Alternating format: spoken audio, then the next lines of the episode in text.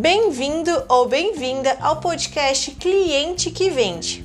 E para o bate-papo de hoje, nós vamos falar sobre a tranquilidade financeira para atender bem o seu cliente. E a convidada super especial de hoje é a Raida Araújo.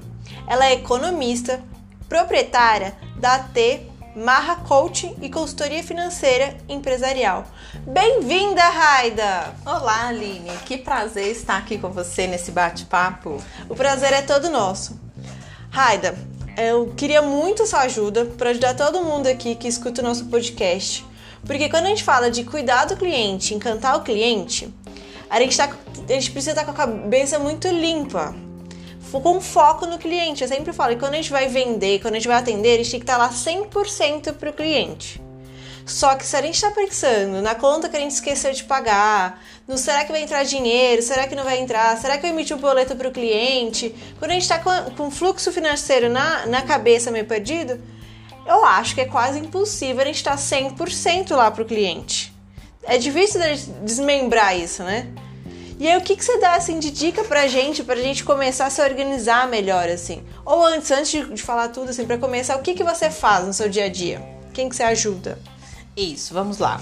Eu atendo, né, desde o MEI ao grande empresário. Então a dica que eu vou dar aqui vai ser pro pequeno. Vamos uhum. focar no pequeno. Tá. Que tá começando. Pode ser assim? Pode, ótimo.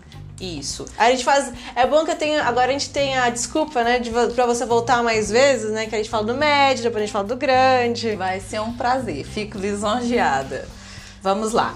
É, a sugestão que eu dou é de ter o pensamento inverso. Uhum. Ou seja, não focar no problema, e sim na solução dele. E qual é a solução? Atender bem o cliente, que essa é a sua especialidade né? E vem nos ensinando com excelência a fazer isso, não é mesmo? e aí, o financeiro, você tem que ter propósito com ele.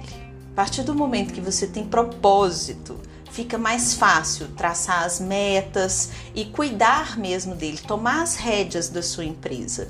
Mesmo sendo o pequeno empresário, o empreendedor que está começando, é extremamente importante anotar as contas seja numa agenda para quem está começando e é manual, porque depois a necessidade de passar para uma planilha ela vai surgir uhum. e um, depois para um sistema também, porque a gente vai evoluindo. O primeiro passo é criar o hábito de ter o controle, saber o quanto está entrando e o quanto está saindo e quais são as prioridades de investimento. Tá? Então, assim, o que você falou, assim, que eu achei super diferente da gente focar na solução, que é no cliente, que é o cliente que vai te trazer faturamento, é o cliente que vai, vai vir o dinheiro e, de, e aí você controla esse dinheiro que vai vir, né? Que vai entrar. Exatamente. O setor financeiro, ele tem que andar ali de mãos dadas. Ele é tão importante quanto o comercial. Uhum. Só que você tem que trabalhar com prazer. O dinheiro ele tem que ser uma consequência do seu atendimento. Sim. E eu, eu vejo assim, se a gente não tem claro a importância que é do, do dinheiro, quanto que ele entra, o quanto que isso já, já tá evoluindo lá, fica tudo muito perdido, né? Você, fica, você tá sabendo, você tá trabalhando muito, mas você não tá tendo noção se tá tendo retorno ou não. Você e aí você fica mais cansado né? até. Você é. não vê ali qual que tá sendo o seu faturamento, a sua receita. É, vou te dar um exemplo. Tem gente que acha que ter uma promoção, vamos supor, você vende canecas.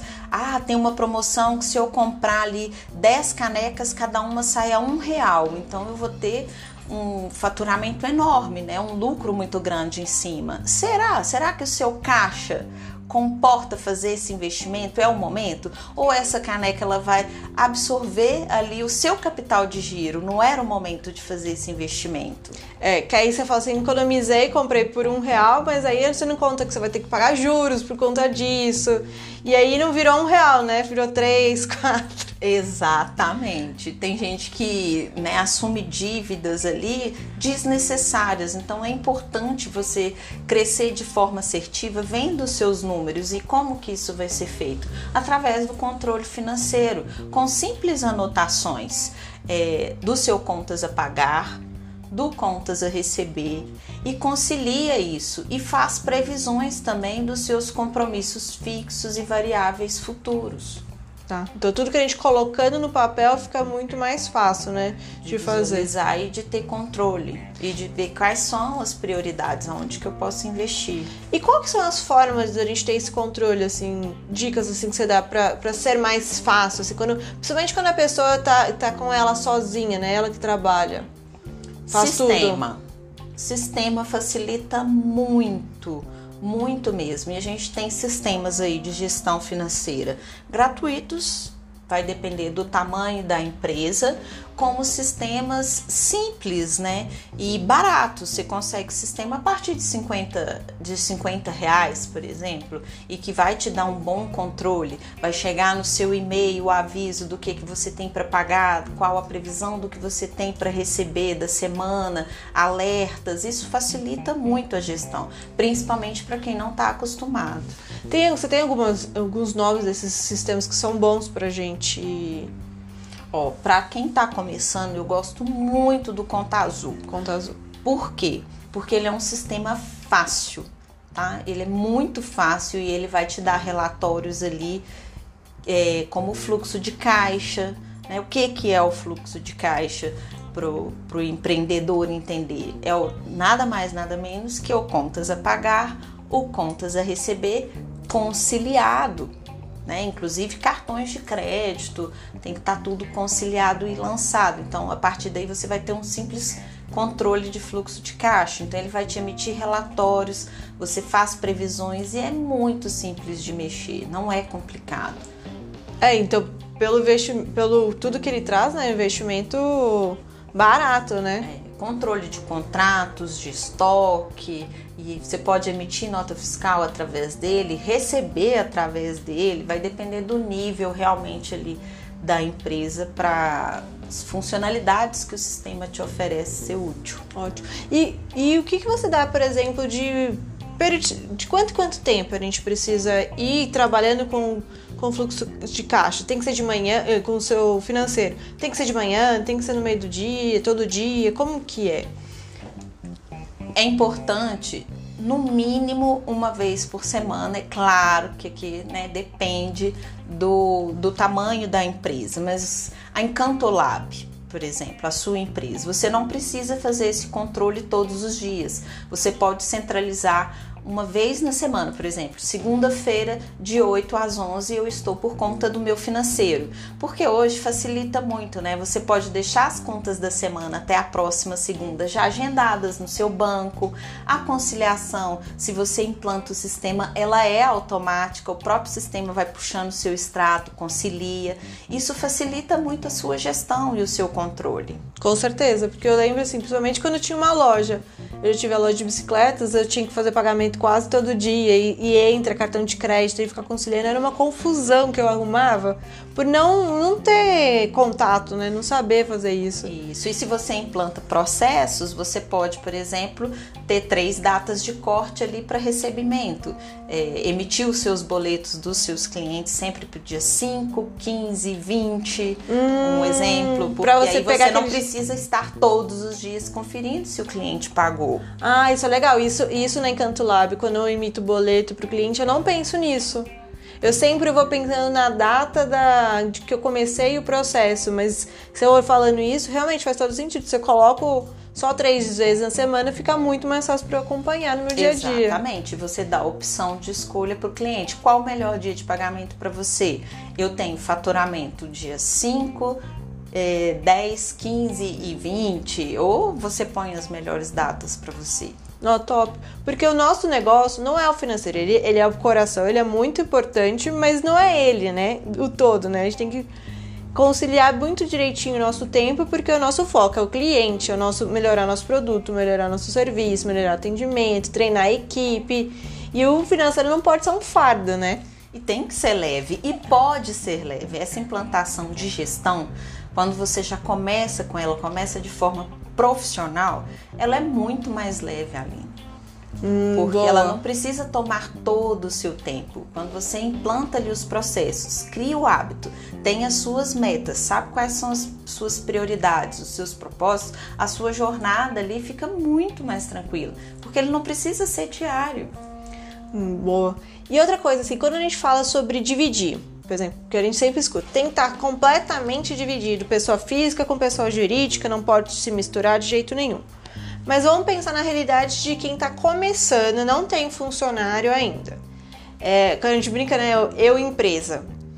Como que faz essa, essa, essa distinção, né? Como você divide Desvincular, isso? Desvincular, né? A Isso. pessoa física da pessoa jurídica. Vou te dar uma sugestão.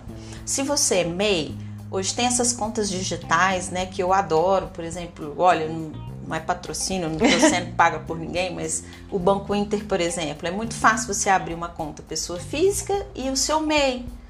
Né? E aí você centraliza todos os seus depósitos na conta do MEI e faz uma retirada total do valor das suas despesas Uhum. para a sua conta da pessoa física, porque aí você tudo que é de pessoa física você paga na conta da pessoa física e vai fazendo o caixa da pessoa jurídica ali. Agora o eu empresário, né, que a empresa ela é você, quem trabalha em home office, fica muito mais difícil. E o primeiro passo não é ter essa preocupação. Hum, tá. Entendeu? Esse, esse desvincular ele pode vir com o crescimento da empresa e essa desassociação também ser tranquila à medida que você vai implantando os processos, tendo o controle financeiro, aprendendo a lidar com a sua empresa, porque isso vem de forma natural. Entendi. Não, muito bom. Bom saber disso, porque a gente sempre escuta, né? Muito que tem que ser separado, tudo, mas tem que ser a partir do momento que a gente cresceu, que dá para fazer isso. A gente não precisa ficar desesperado logo no começo, né, de fazer não isso. precisa. Se você já é uma pessoa que tem o controle financeiro aflorado e isso é leve, é fácil para você, ótimo, tá tudo certo. Se não, tá tudo certo também. Aí a gente vai separando aos poucos à medida que o faturamento vai aumentando e você vai criando o hábito mesmo ali de ter o controle financeiro. Isso vem de forma natural, porque aí você vai falar, olha, essa conta aqui deste curso é da Aline. Essa conta aqui da Semig e do, da internet, ela é da Encanto Lab. E aí você já começa a pagar cada uma na sua conta ali pessoa física e jurídica e quando vê já já está fazendo a retirada de prolabore, distribuição de lucros e aí a gente vai aprofundando e crescendo. É, e quando a gente vai crescendo, vai vendo que tá realmente entrando dinheiro, que você tá conseguindo realizar seus sonhos, por mais que possa ser devagar, mas tá acontecendo, a gente tem um gás maior para trabalhar, você tá vendo aquele retorno, né?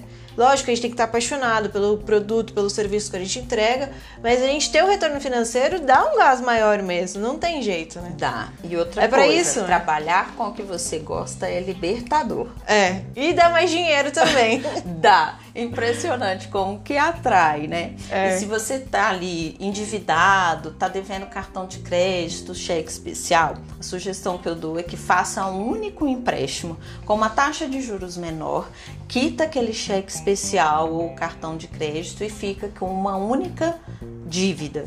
Ótimo. Tá? De ficar mais fácil para gerir e tudo mais, diminui, né? Se negocia melhor. Isso, porque cheque especial e cartão de crédito é uma bola de neve, não tem fim.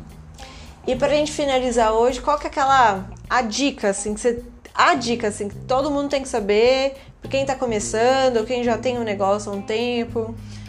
formalize.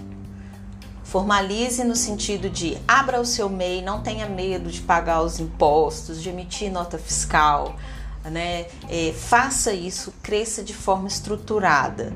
Traça ali quais são as prioridades, cuidado na hora de investir e faça de forma profissional. Tenha um controle das suas despesas, da sua receita, tenha um fluxo de caixa, aprenda a analisar os relatórios e a cuidar do financeiro, assim como do seu comercial também, que é extremamente importante. Ótimo. Muito obrigada, Raida, pelas essas dicas. Ajudou, assim, eu tenho certeza que vai ajudar muita gente que ainda tá, porque o financeiro parece às vezes um bicho de sete cabeças, mas do jeito que está falando, porque pode ser simples, pode ser leve, dá pra gente ir fazendo com o que a gente tem, com o que a gente pode ir crescendo. Muito obrigada. De nada, foi um prazer. Ah, e para completar, se você é, por exemplo, um contador um economista como eu, né, tem essas profissões neoliberais, abra a microempresa, porque você vai pagar ali menos impostos, uhum. né, e vai estar formalizado também. Ah, ótimo. Olha essa dica, hein, gente? Muito obrigada. E Rada, só para qual que são suas redes sociais, para quem estiver ouvindo e quiser seguir, quiser saber mais dicas? Meu site é www.atmarra.com.br e eu estou no Instagram como pessoa física, mas tenho dicas lá também como Raida Araújo. Ah, ótimo. E para você que quer continuar gerando valor para o seu cliente, transformando clientes comuns em clientes que vendem o seu negócio, Fique atento ao próximo episódio do podcast Cliente que Vende.